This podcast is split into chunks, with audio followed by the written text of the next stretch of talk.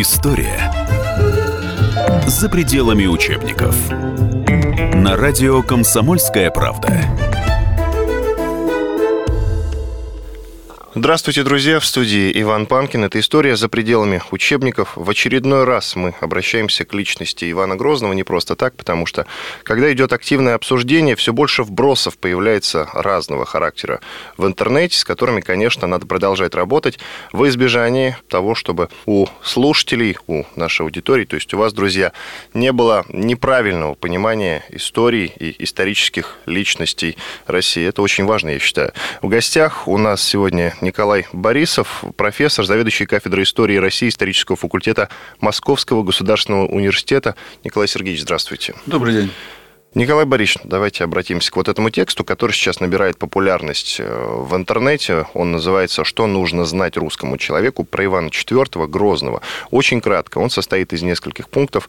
Э, вот я цитирую первый пункт. Как известно, по результатам вскрытия гробницы, проведенного в 1963 году, он был рыжим, широкоплечим богатырем, ростом метр восемьдесят, а не тощим замухрышкой, каким его э, так любят изображать художники. Что скажете? Ну, в общем, да, это был крепкий физически рослый, такой импозантный мужчина, и его останки об этом свидетельствуют.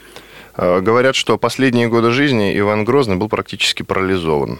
Ну, опять же, это вот э, результаты вскрытия. Там на костях найдены такие как бы наросты, которые говорят о том, что у него были проблемы с суставами. Но в какой степени эти проблемы вообще не позволяли ему ходить, что ли, об этом нет таких сведений в источниках, что он был совсем парализован. Вот, например, когда а, его деда парализовало Ивана III, источники так и говорят, что он не владеет правой рукой и правой ногой. Про Ивана Грозного таких сведений нет. Вполне возможно, что ему это доставляло какие-то хлопоты, но он ходил, двигался. Вот тут приводится отчет европейских послов своим правителям. Э, говорится о том, что Иван Грозный не курил, не употреблял алкоголя, не замечен в любовных похождениях, отличался невероятной работоспособностью. Ну, вы знаете, я вот по поводу всего этого текста скажу сразу несколько слов. Этот текст отличается таким забавным характером. То есть там перемешана какая-то доля истины, а доля вымысла, доля юмора, такая провокация, знаете, это вообще провокационный такой текст, э, чтобы читателя немножко подразнить. Поэтому тут надо к нему относиться именно как к такому изделию, которое рассчитано на то, чтобы повеселить немножко людей. И вот ну, то, что Иван Грозный не курил, это сразу любой человек скажет, ну, конечно, потому что курить у нас начали только со времен Петра Первого по-настоящему. Он и не мог курить, и табака, собственно, как такового тогда никто не использовал. Вот, алкоголь, алкоголь он употреблял на пирах, так сказать, чаша на перу, святое дело. Вот, поэтому тут истина перемешана с вымыслом. Николай Сергеевич, но это не отменяет того, что мы должны пройти с вами по пунктам, по всем. Давайте, и ради бога, для да. того, чтобы найти правду. То Вы правильно сказали, текст провокационный, именно поэтому он меня заинтересовал, я решил в нем разобраться. Вот, э, среди прочего, во втором пункте приводятся такие сведения. Иван IV Грозный, получив наследство по факту одно лишь московскую и новгородскую область, создал из них Россию с ее современными европейскими границами, основал как минимум четверть ныне существующих городов. Именно он отменил в России феодализм, юридически уравняв простых крестьян со знатными князьями Именно он ввел всеобщую выборность в местные законодательные и исполнительные органы власти. Именно он гарантировал всем слоям населения представительство в высшем законодательно-совещательном органе государства – Земском соборе. И именно он ввел в России всеобщее начальное образование. Ну, вы ну знаете, смешно про начальное образование, да, согласен. да, да, да, конечно. Здесь как вот игрушки на елку также навешаны на Ивана Грозного. Всё, Самые что- разные. Все самые разные, да. Причем Вот. не из одного набора, а из разных, да, которые верно. сохранились с советских времен, со- современные. Да, да, да. Вот. И опять-таки чувствуется в этом некоторая такая, так сказать, усмешка человека, который это делал. Ну, первое, вот о чем тут говорится, что он получил от отца, значит, только московскую и новгородскую землю. Но он гораздо больше получил. К этому времени уже Смоленская земля была присоединена к Москве. К этому времени уже Тверь была присоединена к Москве, Вятка присоединена к Москве. То есть Москва уже была огромным государством. И вот есть э, такие данные, что за период правления Ивана III, Ивана III и Василия III, то есть отца и деда Грозного, территория Московского княжества увеличилась в шесть раз. Иван Грозный увеличил ее, но я бы сказал так, вот на восточном направлении. Да, он Казань присоединил, да, присоединил Астрахань. При нем, скажем так, не он лично. Вот. Но то, что он получил почти ничего, а потом оставил после себя огромное государство, это преувеличение. Мгм. А насколько преувеличены сведения? Ну, я думаю, что, как вам сказать, я думаю, что это очень грубо, конечно, никто не мерил, и это надо картографам заняться этим. Я думаю, что вот за счет присоединения Среднего Нижнего Поволжья территория страны увеличилась, ну, так, процентов на 20. Вспоминается сразу фраза из известного фильма «Иван Васильевич меняет профессию», «Казань брал» и прочее. Да. А, пункт третий. Иван Грозный за свою жизнь не проиграл ни одной войны. Даже Ливонская война закончилась разгромом Польши и Швеции и мирными договорами, сонными на условиях мир в обмен на возвращение всех захваченных территорий. Ну, на мой взгляд, самое скандальное из всех пунктов. Да, тут, конечно, все весьма сомнительно, потому что Ливонскую войну он закончил двумя мирными договорами. Один договор Ямзапольский с Речью Посполитой, другой договор Плюсский со шведами. Так вот, по Ямзапольскому миру с Речью Посполитой, да, они возвращались к довоенным границам, то есть к тому, с чего, собственно говоря, и начали. То есть Иван не а, потерял территории, но и не приобрел. А поскольку войну-то он начал, то можно сказать, что он не достиг тех целей, которые он ставил – Цель это была захват Нарвы, цель это была разорение, так сказать, Ливонского ордена, а там все пошло не так, как ему хотелось. Что касается со шведами, то вообще шведам пришлось отдать Ям, Копорье, Ивангород, то есть наши такие боевые крепости по южному берегу Финского залива. Поэтому потом уже после смерти Грозного была попытка все это вернуть, была русско-шведская война 1590-95 годов, и главным образом Нарву хотелось вернуть, но не получилось. И э, эта война со шведами практически окончилась тоже бесплодно. Ну, в качестве затравки я уже привел несколько достаточно любопытных пунктов, а сейчас хочется немножечко остановиться, спросить у вас, а откуда тогда такие раз, разногласия среди историков по поводу личности Ивана Грозного? Вот, например, историк Мясников, я с ним на днях разговаривал в эфире, он вообще сравнил Ивана Грозного с Петром Первым. Э, среди прочего заявил мне, что Иван Грозный Грозным не был. Грозным был его отец. Ну, вы знаете, его отец Василий прозвище Грозный не имел. Его отец Василий вообще в историю вошел как бы без какого-то особого прозвища. Дед его, Иван III, которому он, кстати, подражал и которому он старался следовать во многих вещах, вот тот действительно носил прозвище Иван Великий. Его Иван Великий называли современники, его называли правосуд Ивана III. Грозный – это Иван IV, это прилипло к нему историческое вот это вот определение. Что касается Ивана Третьего, хотелось бы немножечко расширенно получить расширенную характеристику, потому что вот про него совсем мало что известно. Что вы можете сказать о нем как о правителе? Почему в историю вошел Иван IV с именем Грозный, а Иван III, который был на самом деле куда более толковым реформатором, в историю не попал? Ну, а Иван III – это вообще мой любимый герой русского средневековья. Я о нем писал целую книжку в серии «Жизнь замечательных людей». И я убежден, что Иван III – это, знаете, такой Петр Великий русского средневековья. То есть это человек, который имел стратегическое мышление, который ставил задачи на несколько десятилетий, а порой на несколько веков вперед. Ну, достаточно сказать, что вот эту задачу выйти к Балтийскому морю, твердой ногой, так сказать, встать на Балтике, эту задачу поставил Иван III. Он построил Иван-город, крепость, там, где река Нарова впадает в море. Вот. Он пытался это сделать, но не вытянул. Потом задача продвижения на восток, на Урал, за Урал. Эта задача была поставлена Иваном III. Ну и можно долго перечислять. Иван III – это человек, который не только ставил великие цели, он их достигал. Почти все, за небольшим исключением, все проекты, которые он вырабатывал, он все осуществлял.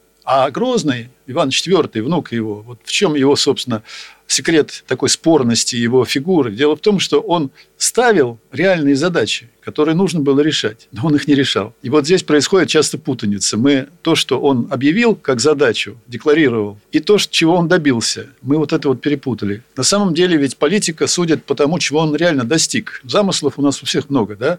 но в результате важно только то, что мы смогли сделать. Вот Иван Грозный сумел очень мало сделать. И то, что он сделал реально, это во многом за счет усилий его советников. У него же была мощная такая группа советников, которая называлась «Избранная Рада». И вот поход на Казань, поход на Астрахань, многие креативные, как сейчас говорят, идеи связаны были не с самим царем, а именно с его советниками, избранной Радой.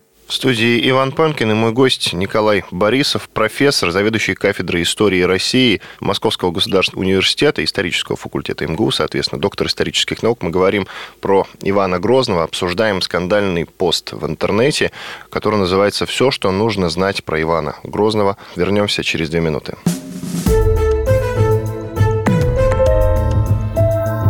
История за пределами учебников.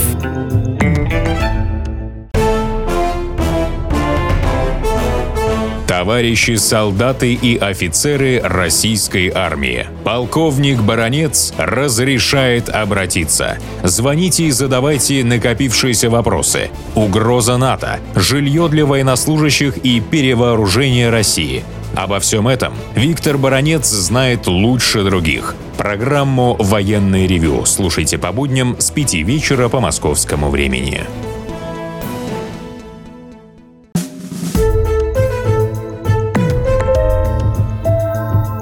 История за пределами учебников. На радио «Комсомольская правда». В студии по-прежнему Иван Панкин и мой гость Николай Борисов, профессор, заведующий кафедрой истории России МГУ, исторического факультета МГУ, доктор исторических наук. Мы говорим про Ивана Грозного. Я напомню, что по сети распространяется активно э, пост из живого журнала, который кратко описывает биографию Ивана Грозного. И именно поэтому мы снова возвращаемся к обсуждению этой темы. Николай Сергеевич, мы закончили вот на чем. Сравнивали Ивана Грозного, четвертого, и Ивана третьего, его дедушку. Дедушку, да. Да, и вы сказали, что вот памятник бы заслуживал именно э, вот этот исторический персонаж, эта историческая личность. Я среди пунктов, которые приводил вам по ходу нашего общения, остановился на третьем пункте, да, про войны мы говорили. Вы рассказали про Ливонскую войну. Но там был очень любопытный тезис. Иван Грозный не проиграл ни одной войны. Вот очень хотелось бы поподробнее поговорить именно о войнах, которые провел Иван Грозный. Зачем, почему, сколько их было и какие он реально выиграл выиграл, какие реально проиграл. Да, ну, э, Иван Грозный, и вообще не, не, не только сам Иван Грозный, но вообще Россия вела, непрерывно вела три войны на трех направлениях. Одно направление – это северо-западное, это Прибалтика, это Ливонская война, которая длилась 25 лет и которая, как я сказал, не принесла никакого успеха и никакой славы Грозному. И ему пришлось, в конце концов, лихорадочно искать перемирие, просить даже римского папу прислать посредников для переговоров с польским королем Стефаном Баторием. И, собственно, что спасло вообще всю эту Ливонскую войну, это спас воевода Иван Петрович Шуйский. Героическая оборона Пскова в самом конце войны, когда польский король Стефан Баторий окружил Псков. Псков – это была ключевая крепость на этом направлении. Примерно полгода поляки осаждали Псков, и псковичи выдержали эту осаду героическую, там, с огромными жертвами, с потерями. Этот воевода, эти люди, которые выдержали, они заслуживают, конечно, памятника. Значит, вот северо-западное направление. Там, я сказал, результаты весьма скромные. Дальше вторая война. Это война на восточном направлении. То есть, это война сначала с Казанью, потом эта война идет на юг с Астраханью. Ну, с Астраханью там большой войны-то, собственно, не было. Просто был захват Астрахани русскими войсками практически. И дальше движение уже за Урал, в Сибирь поход Ермака. Но поход Ермака – это совершенно такая, знаете, самодеятельность. Иван Грозный к этому никакого отношения не имел. Наоборот, это были люди, нанятые Строгановыми для охраны их вотчин от набегов сибирских татар. И когда Иван Грозный узнал о том, что поход Ермака начался, что казаки пошли в Сибирь, он приказал их вернуть, потому что он боялся этой войны с Кучумом, с сибирскими татарами, у него и так проблем хватало. Но вернуть уже не успели, они уже ушли туда, разгромили там войско этого самого Кучума и поставили уже Ивана перед фактом, что государь, вот все это государство, извини, но мы его уже раздолбали, так сказать. Вот. Ну и, так, и прислали огромное количество соболей. А соболь – это мягкое золото. Сибирь стала источником доходов для казны, потому что пушнина была всегда высоко в цене на всех рынках. Вот, поэтому, значит, Казань, Казань, да, конечно, это достижение. Но дело в том, что, во-первых, взяли Казань с третьей попытки. Во-вторых, сам Грозный не командовал войсками. Командовал войсками тот же Михаил Иванович Воротынский, тот же князь э, Горбатый Суздальский. А он, наоборот, он все время молился в своем шатре. Его буквально за руки вытащили, когда нужно было появиться перед войсками, когда уже дело было сделано. Поэтому взятие Казани – это не результат полководческих талантов юного и тогда еще Ивана Грозного – а это результат деятельности его воевод, героизма его воинов. Ну и, наконец, третья война на южной границе. Непрерывная оборона от крымских татар. И вот в этой войне на южной границе, она оборонительная, оборонительная война была по природе своей, потому что наступать на Крым еще сил не было. В этой войне он потерпел неудачу, потому что катастрофический набег Девлет-Гирея 1571 года на Москву, когда Москва сгорела, когда татары тут огромное количество пленных увели – это был колоссальный провал, конечно. А на следующий год, когда пришли опять крымские татары, он вообще в это время находился в Новгороде. И положение спасли именно воеводы, причем воеводы земские, неопричные. Михаил Иванович Воротынский, тот же самый, командовавший всей обороной южной границы. И второй был еще князь Хворостинин. Вот они сумели под Молодями около деревни Молоди, остановить эту Крымскую Орду и обратить ее в бегство. Вот это были герои. Вот этим людям надо ставить памятники. А Грозный, я говорю, в это время даже отсутствовал в этом регионе. Вы сказали, что совсем юного его вытащили из палатки, чтобы он появился да. Э, перед войсками. А чего боялся, почему молился? Ну, вы знаете, он был очень религиозным человеком, вообще говоря. Он ведь безотцовщина. Он остался без отца, когда ему было три года. Он остался без матери, когда ему было восемь лет. Его воспитателем был митрополит Макарий. Митрополит внушил ему глубокую религиозность. Потом митрополита Макария сменил священник Сильвестр, Благовещенского собора священник. И они внушили ему совершенно фантастические религиозные идеи о том, что он Божий избранник, о том, что он призван устроить страшный суд здесь на земле. И в этом отношении, конечно, многие поступки его можно понять только через его религиозность. И когда он шел на Казань, он, между прочим, молился больше всего преподобному Сергию Радонежскому. Он считал, что Сергий Радонежский – его небесный покровитель. Вот такой парадокс.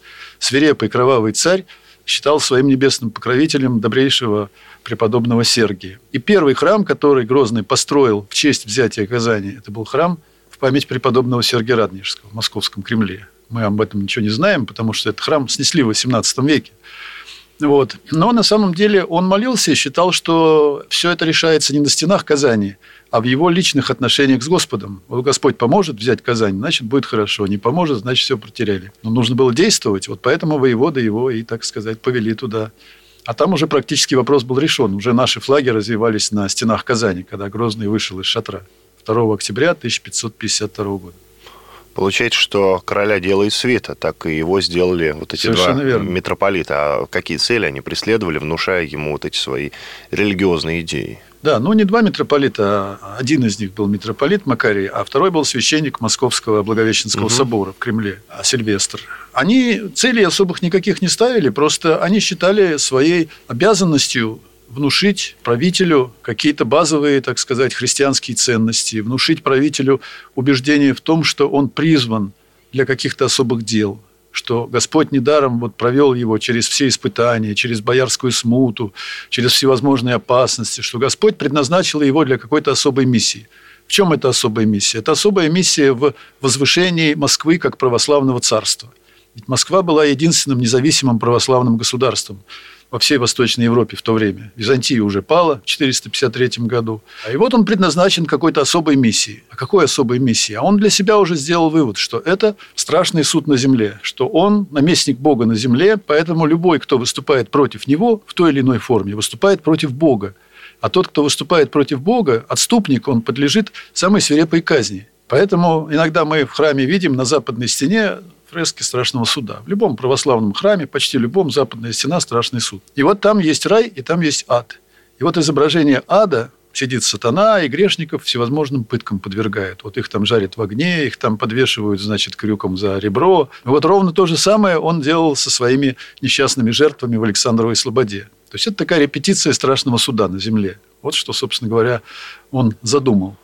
Мне любопытно, он же совсем юным занял трон. А как он сумел себя поставить и подчинить себе, ну, во-первых, свое окружение, во-вторых, народ? А, это хороший вопрос. Дело в том, что действительно он стал реально править страной в 1547 году, когда он принял царский титул. Сколько есть ему, ему лет было? 17 лет. Он был 530 года рождения. И, конечно, поскольку, я сказал вам, он рано потерял родителей, никто его не готовил к тому, чтобы управлять страной. Боярское правление, хаос, то одна боярская группировка у власти, то другая, то третья, постоянная борьба. И вот это отсутствие порядка, этот хаос, он породил в русском обществе а, желание порядка. Понимаете, пусть будет тирания, пусть будет диктатура, но нужен порядок, чтобы вот кто-то один управлял всем, и как он скажет, так и будет. Поэтому психологически русское общество, оно ожидало тирании, оно готово было к тирании. Так всегда бывает. После периода хаоса люди готовы к диктатуре морально готовы. Конечно, для Ивана одно дело, что он чувствовал потребность в порядке, в введении, наведении этого порядка железного. Другое дело, что он еще не знал, как устроено государство. Ведь государство – это сложнейшая машина. Как собирать налоги, как обеспечивать порядок. И вот в течение примерно 13 лет, с 547 по 560 год, он управлял благодаря группе советников, избранной Рада, которая включала в себя, как мы бы сказали сейчас, профессионалов, государственных людей, которые знали, как устроено государство, которым он доверял. И вот они его научили управлять страной. На свою голову, правда, научили, потом он почти всех их репрессировал. Но, тем не менее, вот это воспитание позволило ему понять стратегические задачи, стоявшие перед страной и во внутренней политике, и во внешней. Поэтому, как я уже вам сказал, задачи-то он понимал, но решить-то их, к сожалению, не сумел а наоборот, решал их так, что это все привело к запустению страны и к кризису глубокому, который постиг Россию в конце правления Ивана Грозного. Ну и показательные казни, соответственно, они как бы способствовали тому, чтобы люди э, его слушали. Конечно, режим страха, постоянного страха, это вот его стиль, так сказать. Хм, любопытно, где он этому поднабрался, где он понял, что именно такая система управления, она наиболее удачная в данном случае? Ну, сложный вопрос. Я думаю, что во многом, во многом его, так сказать, мотивы – это Ветхий Завет, Священное Писание, Ветхий Завет, Грозный царь. Вот образ Грозного царя из ветхозаветной истории – это один из образов, которые его вдохновляли. Мы обсуждаем личность Ивана Грозного в студии Иван Панкин и Николай Борисов, профессор, заведующий кафедрой истории России исторического факультета МГУ, доктор исторических наук. Мы вернемся через несколько минут.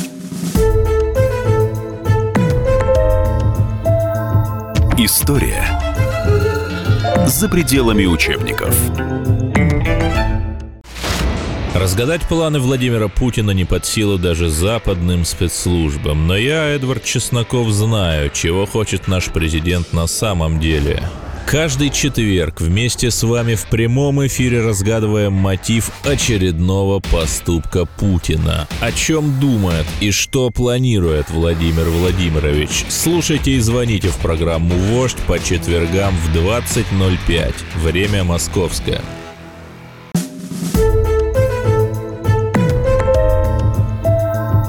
История за пределами учебников на радио «Комсомольская правда».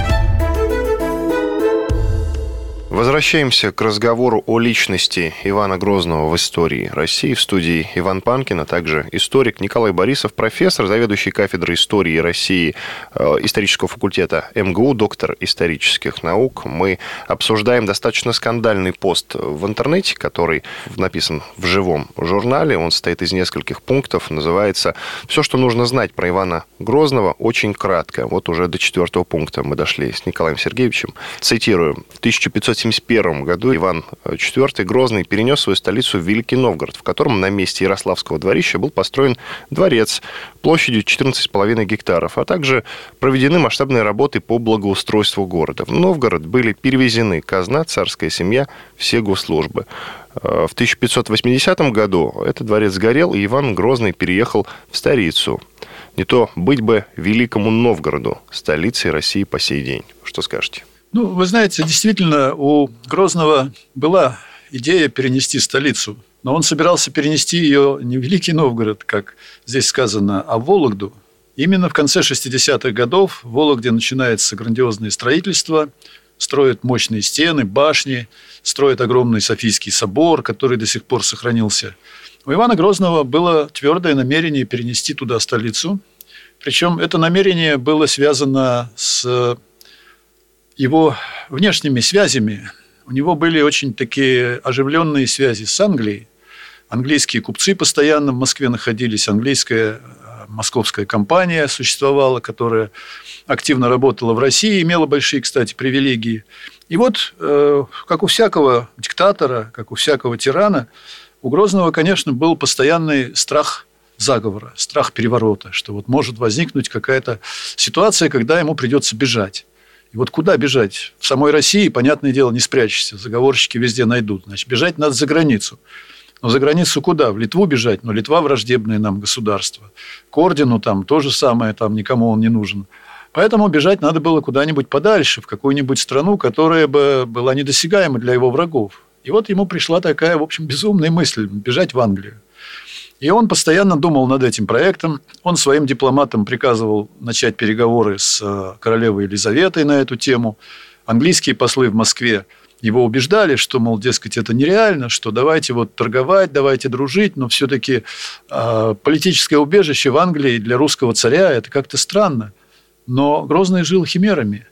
И поэтому он решил, что из Вологды удобнее бежать в Англию. Он хотел построить в Вологде корабли, которые можно было бы в случае тревоги спустить вниз по Северной Двине, по Сухоне, по Северной Двине, значит, до Архангельска. А в Архангельске уже стояли английские корабли, на которых он и собирался отплыть в Англию со всем семейством, со всей казной.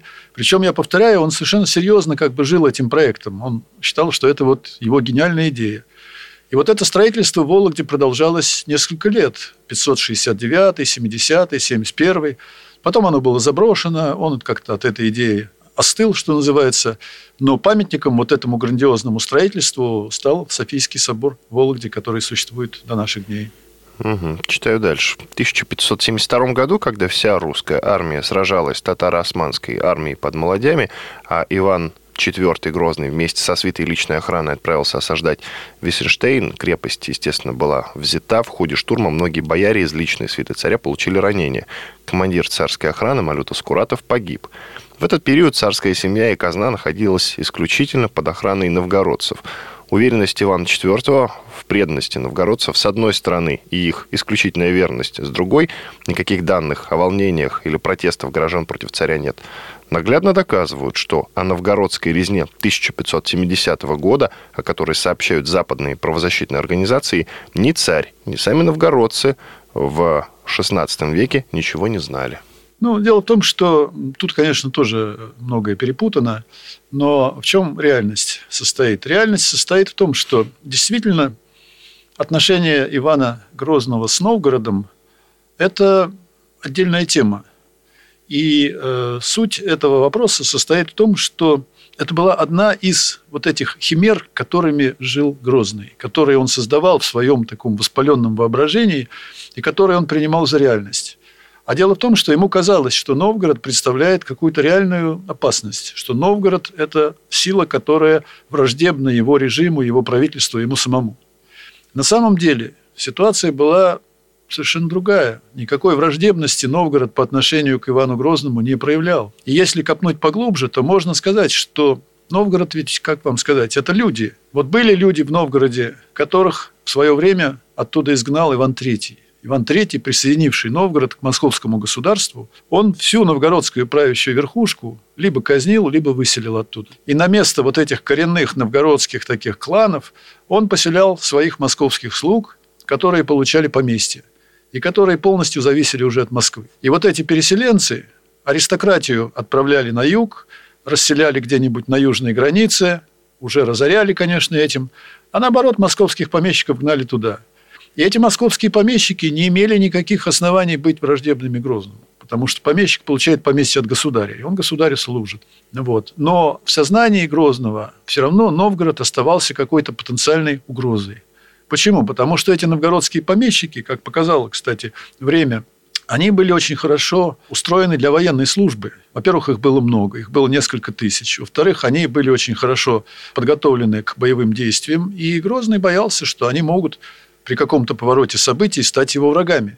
Но я повторяю, это была химера, а жертвой этой химеры стал Новгород, который разоряли, который по приказу Грозного понес огромные потери во время прихода туда царя в 1570 году. То есть часть людей была там перебита, несколько тысяч, часть людей была выселена оттуда. По примеру Ивана Третьего, он не только там людей казнил, но он высылал их оттуда целыми улицами, понимаете, целыми сотнями, тысячами людей – это было бессмысленное мероприятие, и оно, конечно, ослабило только Россию. Угу. А вот э, тут любопытный момент. Автор э, вот этого поста в ЖЖ ссылается на данные правозащитных организаций западных. С чего вдруг западные правозащитные организации так активно наблюдают за э, историей России, следят в смысле? Ну, это, я думаю, тоже элемент юмора э, в этих рассуждениях. Дело в том, что, конечно, никаких э, правозащитных организаций в то время не существовало. Это такой вот пример перенесения современного термина в прошлое, который часто используют, но который, в общем, слишком примитивный для того, чтобы о нем говорить. Никаких правозащитных организаций, конечно, не было, а было что? Были иностранцы, которые посещали Россию в правлении Ивана Грозного разными путями, разными судьбами, но это могли быть либо торговые люди, либо дипломаты, либо это могли быть даже люди, поступавшие на службу к Ивану Грозному, например, знаменитый Генрих Штаден, опричник, который происходил вообще из Германии, потом переехал в Россию, несколько лет здесь находился, потом уехал обратно. Да, так вот, они оставляли записки. Флетчер, Гарсей, Антонио Пассевино, итальянский дипломат, монах. Да, они оставляли записки о России и о встречах с Иваном Грозным, и о русских порядках. Люди западные, конечно, они смотрели на Россию как, на, во-первых, как на потенциального врага западной цивилизации. Во-вторых, они вот эти вот зверства Ивана Грозного описывали, ну, порой, мне кажется, слишком уж преувеличенно. То есть они старались создать такой вот пугающий образ России, понимая, что это будет востребовано на западных рынках, скажем так. Особенно во время Ливонской войны. Впервые Запад почувствовал страх перед Россией во время Ливонской войны, когда Россия оказалась, что она мощное государство, которое воюет с Польшей, и поначалу имело большие успехи, одновременно воюет со шведами. То есть Европа почувствовала страх перед какой-то вот непонятной, загадочной, но опасной для них страной, раскинувшейся на Востоке. И начинает создаваться определенный миф о России о какой-то враждебной такой темной силе, которая требует постоянного контроля, которая враждебна западной цивилизации. Вот. Так что здесь вот несколько уровней, я бы сказал, информации. Один уровень – это уровень мифа. Другой уровень – это уровень источников западного происхождения о России времен Ивана Грозного. И тут, конечно, нужна ювелирная работа историка, чтобы разобраться, что здесь правда, а что здесь миф. Мне кажется, а, автор, ссылаясь на вот эти западные правозащитные организации, мог иметь в виду современные правозащитные организации. Э, возможно. Но тогда у меня возникает вопрос, а что э, за рубежом, давайте рассмотрим правителей соседних держав 15-16 э, веков, они что, реально чем-то отличались от Ивана Грозного? Разве они не были тиранами? Вы знаете, но ведь в разных странах разные были политические системы. Были политические системы, которые, как бы сказать, предрасполагали к тирании, единовластия, ничем не ограниченные. Ну, как наше самодержавие. Самодержавие – это не тирания в прямом смысле, но это сложный вопрос. Во всяком случае, это единодержавие, единовластие. Да? А были государства, в которых огромную роль играли сословия. Ну, там, например, вот тоже польско-литовское государство. Там аристократия была консолидированной – она была особым привилегированным сословием. Аристократия выбирала короля, король был выборный. Когда вот там пресеклась династия, они, значит, выбирались на сейме короля. И даже Иван Грозный свою кандидатуру выдвигал на трон польского короля. Польско-литовская аристократия какое-то время с ним вела переговоры. Особенно литовская, потому что там православных очень много было. Но потом все-таки побоялись, конечно, себе как Грозного взять себе королем. Вот, поэтому многое зависит от того, какая политическая система была в той или иной стране. В России, да, это самодержавие, но на Западе это могла быть и олигархия, ну, как та же вот Венеция, например, там, правление аристократии. Венеция, кстати, сильно напоминает наш Новгород. Новгород э, до его разрушения при Иване III, до его, так сказать, пленения. Вот. И вообще, конечно, Россия была частью европейской системы, но частью очень необычной, не похожей на другие. Ну вот смотрите, возьмем Францию, а там головы не снимали разве? Да? Нет, ну обычно любят говорить, что а вот у них Варфоломеевская ночь в 1572 году, а вот у нас... Ну, нет, я просто хочу сравнить для общего да. понимания, что мы не первобытные люди, в смысле конечно, России. Конечно. На Западе тоже своего зверства хватало, достаточно вспомнить ту же испанскую инквизицию, но ту же Варфоломеевскую ночь, но разница, как бы вам сказать, в количестве. У них одна Варфоломеевская ночь, а у нас каждая ночь Варфоломеевская. Угу. Любопытная аналогия.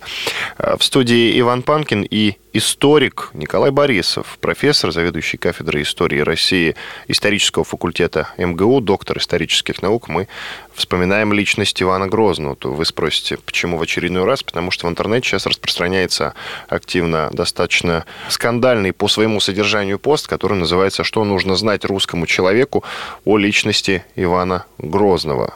Очень краткий курс. Вот мы по пунктам этот очень краткий курс разбираем. Вернемся через пару минут.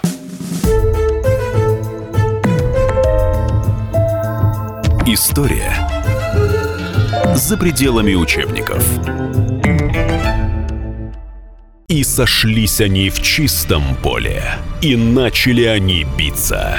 Каждый за свою правду. И не было в той битве ни правых, ни виноватых. Звон стали. Крики поверженных. Самый беспощадный проект радио «Комсомольская правда». Радио «Рубка». Столкновение взглядов, убеждений и принципов. У гостей в студии всегда полярные мнения. Слушатели участвуют и голосуют. Нам есть о чем поспорить. Остро, жестко, жестоко. Программу «Радио. Рубка». Слушайте на радио «Комсомольская правда». Каждую среду в 18.05 по московскому времени.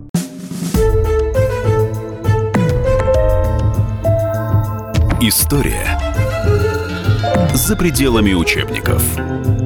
На радио «Комсомольская правда». Так тиран или не тиран? Иван Грозный, я, Иван Панкин, обсуждаю с историком Николаем Борисовым, профессором, заведующим кафедрой истории России исторического факультета МГУ, доктором исторических наук. Я в очередной раз повторю, что по интернету сейчас распространяется пост, что нужно знать русскому человеку о личности Ивана Грозного – очень краткий курс. По пунктам мы продолжаем разбирать этот краткий курс. Осталось совсем немного. Вот пару пунктов. Пункт пятый, например. Э, митрополит Филипп, малоизвестный провинциальный игумен, назначенный на пост Иваном Грозным, вопреки сопротивлению церковных иерархов, в момент спора за кафедру митрополита между архиепископом Новгородским Пименом и архиепископом Казанским Германом, уже успевшим сесть на это место. Я так понимаю, вопрос заключается в том, что вот этот вот митрополит Филипп, э, которого якобы казнил потом Иван Грозный, э, был его любимчиком какое-то время. Все правильно? А, митрополит Филипп – это одна из самых интересных фигур, ярких фигур в истории русской церкви, средневековой русской церкви. Он происходил из старинного боярского рода Колычевых. Он с юности почувствовал влечение к монашеской жизни, жил в разных северных монастырях, скитался по монастырям, наконец перебрался на Соловки и стал игуменом Соловецкого монастыря. Поэтому Филипп Колычев никак не был таким вот захолустным, никому неведомым провинциальным игуменом. Это был человек, ну, скажем так, из первого ряда духовных людей, церковных людей того времени. И когда э, Грозный стал подумывать о кандидатуре нового митрополита, то он остановился на кандидатуре Филиппа Колычева. Его вызвали в Москву, и Грозный предложил ему, значит, вот этот пост. А Филипп поставил условия. Филипп был человек очень твердый. Понимаете, он был мужественным человеком. Он не боялся этого безумного тирана, который мог его действительно раздавить, как комара. И Филипп сказал, нет, пока ты не отменишь опричнину, я митрополитом не буду. И Грозный начал его уговаривать. Грозный сказал ему, ну вот ты будешь пользоваться правом печалования. Это же древнее право митрополитов – заступаться за тех, кого я хочу казнить. И вот этим он Филиппа купил, потому что Филипп понял, что он может кого-то спасти, что он может еще повлиять на царя, смягчить его, так сказать, настроение. И он, Филипп согласился, но э, он не перестал осуждать опричнину. И это известная сцена, когда на Земском соборе 1569 года Филипп выступил с осуждением опричнины, потребовал от царя прекратить этот беспредел, как мы бы сейчас сказали, опричников. Ну, царь пришел в ярость, устроил над ним такой фальсифицированный судебный процесс, сослал его в один из тверских монастырей, и там, по приказу царя, он был задушен Малютой Скуратовым. Вот такая история.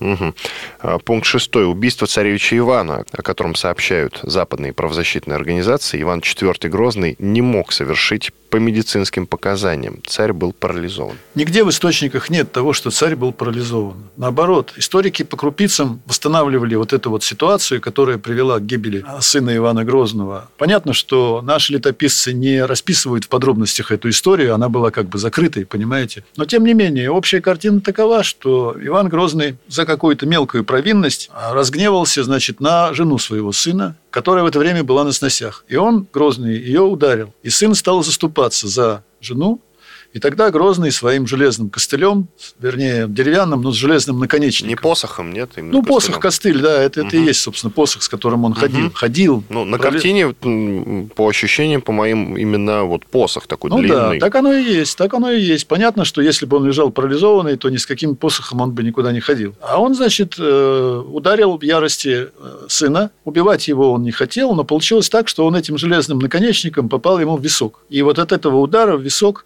тот через день или два скончался.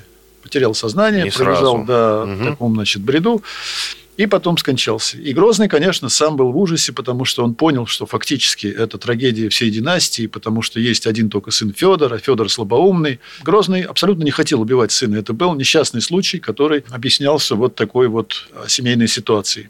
Э, два пункта, подходим уже к финалу. Так, казни многочисленных русских воевод и государственных деятелей, о которых сообщают западные правозащитные организации, таких как князь Михаил Воротынский, епископ Печорский, Корнелий, думный боярин Михаил Колычев, магистр фон Фюстенберг, князь Афанасий Вяземский, князь Иван Шишкин, князь Иван Шереметьев, дети князя Владимира Старицкого и еще многие-многие другие бояре и священники по неведомым причинам проходят для казненных незамеченными, ибо по росписям разрядного приказа после своей смерти жертвы террора продолжали ходить на службу, командовать полками, жениться и выходить замуж, рожать детей. Например, дважды казненный Михаил Воротынский через три года после второй казни исхитрился составить первый в истории устав пограничной службы, боярский приговор о станичной и сторожевой службе. А отравленная, удушенная дымом и утопленная в Шексне Мария Старицкая через год после своей казни уезжает в Европу в качестве жены датского принца Магнуса. Вот такие вот загадочные истории. Ну, в этой э, цитате тут все перепутано. Ну, начнем, наверное, с чего? С Михаила Воротынского. Михаил Воротынский – один из выдающихся полководцев времен Ивана Грозного. Достаточно сказать, что фигура Воротынского помещена на памятнике тысячелетия России в Новгороде. Михаил Иванович Воротынский руководил обороной всей южной границы. В течение многих лет он командовал войсками, стоявшими на берегу, как тогда говорили, то есть на южной границе. Он был репрессирован действительно дважды, но никаких там повторных казней не было. А была следующая ситуация. Первый раз он попал под царскую опалу в 1562 году. В 1562 году, значит, Грозный решил конфисковать княжеские вотчины которые были выморочными, то есть остались после умершего и не имевшего прямого наследника брата, князя Воротынского. И Воротынский был этим очень возмущен, и свое возмущение он, видимо, открыто высказывал. И Грозный приказал его арестовать и сослать его в Кирилл-Белозерский монастырь. Там он жил, кстати, на очень мягком режиме, но прожил он там, наверное, лет пять. Потом Грозный его простил, вернул, и он, Воротынский, командовал русскими войсками в битве при Молодях – 1572 году, э, значит, летом, когда Крымская Орда дошла почти до самой Москвы, но князь Воротынский вместе с воеводой Хворостининым, они сумели разными такими маневрами военными остановить этот поход и обратить татар в бегство. То есть это была большая заслуга. И дальше, вместо того, чтобы его наградить и всячески, так сказать, поощрить, вместо этого неожиданно Грозный приказывает его арестовать. Такая вот благодарность. Его привезли в Александрову Слободу. Какой-то слуга его донес о том, что якобы он хотел околдовать царя, а это было такое трафаретное обвинение, что хотел околдовать царя. Вот что-то, значит, колдовал там якобы Воротынский. Ну, его начали пытать. Пытали его очень жестоко. Его привязали к такому, значит, э, бревну, которое вращали над огнем. То есть поджаривали как, как бы над огнем. И он страшно в обгорелом состоянии, значит, был брошен потом в сани, и царь приказал вести его Кирилл-Белозерский монастырь. Опять в заточении туда же. Но по дороге он скончался. Об этом пишет Курбский в «Истории о великом князе московском». Это, безусловно, факт, потому что Курбский мог приукрасить, но просто выдумать историю такого известного человека он не мог, потому что тогда бы Курбскому просто никто не поверил. Ведь его произведения он писал в расчете на широкое распространение и в Польше, и в России. Поэтому вот то, что здесь в этом тексте есть, это все сплошная путаница, а на деле обстояло вот так, как я вам сейчас рассказал. Ну и финальный пункт. После своей смерти Иван Грозный оставил своим наследникам богатую, сытую, обширную державу с мощнейшей в мире армией, полной казной. Во всяком случае, в течение 20 лет после его смерти до самой смуты ни одна собака не рискнула начать с Россией новой войны. И вот еще. После смерти Ивана Грозного обширное строительство по всей России активно продолжалось. То есть золота в глубокой царской казне хватало на все текущие расходы и даже на многие излишества. Коротко, пожалуйста, прокомментируйте счете, насколько это правдивое заявление? Ну, с точки зрения историков, которые, конечно, многие годы занимаются этими вопросами, с точки зрения документов, в конце правления Ивана Грозного наступает глубокий социально-экономический кризис России, который вызван был, собственно говоря, четырьмя факторами. Первое – это опричнина. Опричнина произвела такой, знаете, хаос в экономике, политике страны. Второе – это, конечно, длинная Ливонская война. Как любая Ливонская война истощала экономику, истощала страну. Третье – это голод. Четвертое – эпидемия чумы. Вот четыре бедствия сошлись все вместе. И в результате в центральных районах страны население резко сократилось. А оставшиеся просто разбегались. Разбегались на окраины потому что хотели хоть как-то спастись вот от этих всех напастей. А раз люди разбегаются, то некому платить налоги некому платить налоги, то есть не на что содержать армию. Короче говоря, люди разбегались, и страна оказалась в состоянии экономического кризиса. Как это связано со строительством городов? А дело в том, что вот это строительство городов, которое действительно активно шло при царе Федоре, после смерти Грозного уже, оно как раз шло по окраинам. То есть как раз туда люди и бежали. И правительство знало, что там есть население, которое пришло туда из центра страны, спасаясь от ужасов грозненского режима. И вот это вот население нужно как-то организовать, нужно как-то его, так сказать, использовать экономически. И вот там стали строиться города города для беженцев, я бы сказал так. Но, разумеется, эти города были одновременно и частью оборонительной системы Юга России. Спасибо большое. Иван Панкин и историк Николай Борисов, профессор, заведующий кафедрой истории России исторического факультета МГУ, доктор исторических наук. Мы обсуждали личность Ивана Грозного в очередной раз. Э, связано это с тем, что по интернету распространяется пост, который называется «Что нужно знать русскому человеку о личности Ивана Грозного?» Краткий курс. Практически все из приведенных пунктов в этом посте не соответствуют действительности. Во всяком случае, процентов на 90, да, Николай Сергеевич? Да, да. Поэтому не верьте тому, что пишут в интернете. Николай Сергеевич, большое вам спасибо, что растолковали. Всего доброго. До свидания. Всего доброго.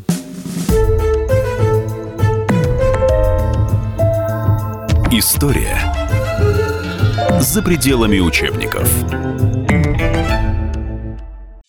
Каждую субботу с 16 до 17 часов на радиостанции «Комсомольская правда» я, Леонид Альшанский, почетный адвокат России, веду передачу «Народный адвокат» и отвечаю на ваши вопросы по проблемам административного права, ГАИ, таможенник, пограничник, гражданского права, дачной амнистии, земельных отношений, обманы страховых компаний. Обо всем этом вы услышите в наших передачах каждую субботу с 16 до 17 часов.